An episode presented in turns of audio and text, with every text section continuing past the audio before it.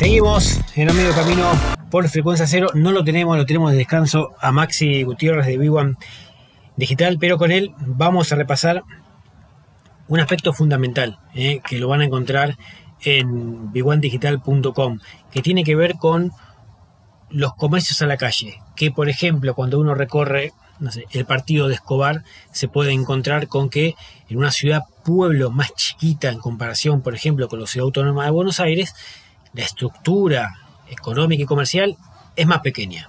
Al ser más pequeña, uno, dueño de un negocio, tiene que tomar en cuenta otros parámetros para que el negocio en sí no falle. Y después de varios meses interminables, el aislamiento forzado y la cuarentena, que de a poco comenzó a ceder en prohibiciones, obligó a todo el mundo a convivir con nuevos hábitos de vida, de relacionamiento y de consumo. Y quienes hasta febrero contaban con un comercio a la calle, de un día para el otro se encontraron con una realidad nueva y un cachetazo a la imprevisibilidad. ¿Y ahora qué hacemos? Bueno, acá vamos a hablar un poco de marketing digital y aquellos 10 consejos más importantes para un comercio a la calle. Porque sin gente en la calle, este, muchos comerciantes cayeron en la desesperación. Esa desesperación, se esa desesperación se tradujo en colapso, en una crisis irrecuperable para muchos y básicamente en una bajada de persianas monumental. Y miles de negocios en cualquier distrito, ¿eh? Ciudad de Buenos Aires, Partido de Escobar, este, en Moreno, en zona oeste, debieron abandonar actividades en forma definitiva. Algunos con suerte por tiempo limitado, otros en forma definitiva. Y si la cuarentena no fue suficiente, es clave entender que hay un nuevo escenario en el que los negocios deben desarrollarse, crecer y promocionarse. Ese es el escenario de las plataformas sociales, el marketing y la publicidad online. Cambió el mundo, cambiaron los hábitos y si cambiaron los hábitos tenemos que cambiar lo que hacemos nosotros desde nuestro lugar. Para eso son 10 los consejos que tenemos para vos si tenés un local a la calle. El primero tiene que ver con la integración. Nunca más habrá que pensar en que solo vendemos de la puerta local para adentro. Desde ahora es clave entender que hay un nicho de potenciales clientes que no van a pasar por la puerta del local, sino que hay que irlos a buscar. Hay que hablarles, hay que buscarlos, enamorarles y venderles. Esa integración del online con lo offline hoy es una tarea obligatoria. Recuerden, ya no van a pasar por la puerta de la calle, bien, hay que ir a buscarlos a donde están. El punto número dos tiene que ver con los hábitos. Los hábitos de consumo cambiaron para siempre y ya no hay marcha atrás. La gente entendió que hay una nueva forma de relacionarse con el entorno y es desde una computadora o un teléfono. Claro, no es que hasta marzo éramos cavernícolas, pero el modo de relacionarse con el entorno a la fuerza hoy quedó en evidencia. Por eso ahora tenemos que modificar qué acciones hacíamos para llegar a un cliente y ahora tenemos que modificarlas porque ese cliente tiene otros hábitos y otra forma de consumir. El punto número 3 está definido por alguna frase, se llama en todos lados. Para un local, sobre una calle o una avenida, sea el nicho en el que se encuentre, debe tener su comercio en orden, pero todo lo que allí venda o promueva debe estar reflejado a nivel online. No tengo idea cómo hacerlo, hay miles de cursos online gratuitos, o un familiar que se dedique al social media o community manager, o bien la posibilidad obviamente de contratar un freelance o una agencia para una pyme que tiene más recursos que nos ayude con el negocio al menos en las etapas iniciales. Bien, hoy tenemos mucha manera de recurrir a algún tipo de recurso formacional a nivel virtual, pero también tenemos la manera de nuestro entorno inmediato tratar de hacer algún acuerdo con alguna persona que durante unas horas nos maneje nuestra comunicación digital, nuestra presencia online y nosotros poder retribuirle de alguna manera. El punto número 4 tiene que ver con el sitio web. ¿Es determinante tener un sitio web en nuestro negocio? Si no contamos con presupuesto, puede esperar. Podemos arrancar con alguna presencia en redes sociales, pero sí debemos pensar que en algún momento hay que contar con un sitio web que nos va a permitir poder centralizar todas las acciones que hagamos para promover nuestro producto o servicio. Hay sitios de menor y mayor costo, según complejidad o necesidades, pero en muchos casos con muy poco se puede hacer mucho. Tengamos en cuenta que al día de hoy, diciembre del 2020, el 60% de los sitios web, el 60% perdón, de las pymes en todo el país, o no tiene sitio web o tiene un sitio web muy deficiente. El punto número 5 tiene que ver con las redes sociales. A diferencia de la web, contar con un perfil de Facebook o de Instagram es fundamental para relacionarse con la comunidad. Muchos de nuestros clientes que aún no conocemos están ahí, en las redes sociales, y a ellos son los que tenemos que ir a buscar. Bien, luego seguramente con más información, encontrándolos, hablándole de nuestro producto o servicio, luego seguramente van a terminar comprando lo que uno venda. Pero para eso tenemos que hacerles saber que tenemos presencia en redes sociales. El punto número 6 tiene que ver con Google.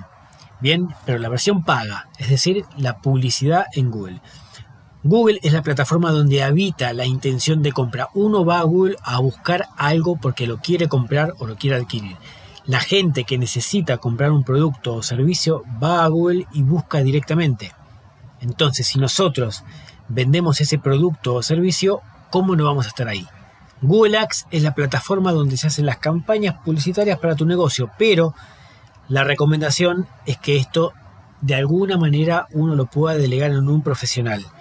Sabemos que no es una plataforma sencilla, tampoco es imposible, pero al menos inicialmente o uno hace las campañas más básicas de Google AdWords, que Google más o menos las hace por voz en forma automatizada, pero después para sacar mejor rendimiento hay que hacerlo con algún profesional. El punto número 7 tiene que ver con Google, pero la parte orgánica, es decir, la que no hay que hacer inversión de dinero. Si Google Ads es la versión paga, donde se hacen campañas publicitarias con una determinada inversión, el buscador también tiene otra versión que es gratuita, que es My Business. Es la ficha de tu negocio, que ahí está Google Maps. Bien, ¿de qué se trata esto? Bueno, son herramientas gratuitas orgánicas que con tenerlas actualizadas como las redes sociales nos van a ayudar a posicionar y encontrar nuestro negocio.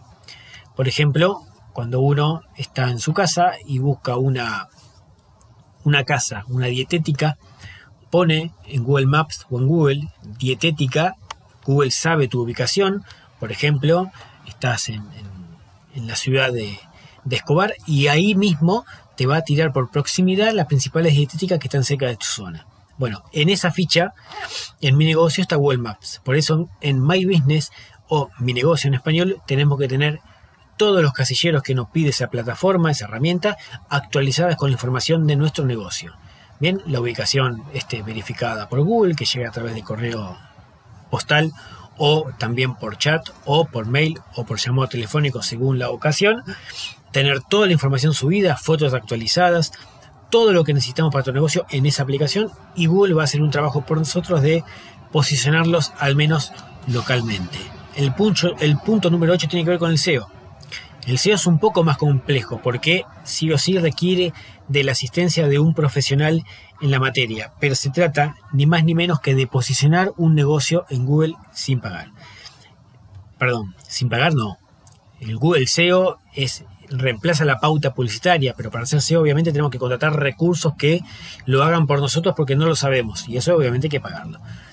Pero eso implica conocimiento técnico, dedicación de horas, con acciones concretas sobre la web redacción de artículos en blog, entre otras acciones que contribuyen al SEO. Bien, el SEO tiene dos variables, el SEO técnico y el SEO de contenidos. No vamos a entrar en detalle de cada uno, pero cada uno, cada negocio, cada emprendimiento puede arrancar con el SEO de contenidos, donde eso nos va a proporcionar al menos un poco más de, empuje para aparecer en las búsquedas en Google. El punto número 9 tiene que ver con WhatsApp. Como herramienta de mensajería es la más utilizada del mundo junto a Telegram. Muchos de nosotros la utilizamos para fines sociales, entonces, ¿por qué no utilizarla para promover nuestros productos o servicios? Podemos usar la versión de WhatsApp Business o el WhatsApp personal. Bien, el business nos permite usar el nombre de nuestro negocio, enviar información, promociones, hacer un contacto más directo con los clientes, con potenciales clientes, tener un catálogo de producto, tener una serie de información de empresa. Y el personal es el que todos tenemos en nuestro teléfono y que utilizamos también para fines comerciales, pero es un WhatsApp personal. Bueno, hay que darle uso porque se puede hacer acciones de fidelización muy importantes a través de WhatsApp. El punto número 10 tiene que ver con el tiempo. El marketing digital no es magia. Mantener la información de nuestro negocio en redes sociales, en Google, mediante WhatsApp o email marketing requiere de tiempo, estrategia, objetivos y necesidades muy pero muy claros. Esto no se hace un día para el otro, pero es fundamental entender que el mundo cambió y nosotros obviamente tenemos que cambiar. De estos 10 puntos que lo van a encontrar en b1digital.com, los pueden ir repasando y entendiendo que cada uno de ellos está relacionado con el que le sigue. El todo, los 10 puntos en total, hacen de que cada producto, cada servicio o cada emprendimiento pueda tener una base mucho más sólida, una presencia online mucho más firme, poder relacionarse con los clientes de otra manera y en definitiva, como hablábamos en el punto 1, estar a tope con los hábitos, con los nuevos hábitos de consumo que hay en el mundo después de esta pandemia de nueve meses, que la gente entendió de un momento para el otro y a la fuerza de que hay que actuar distinto porque el mundo ya es otro.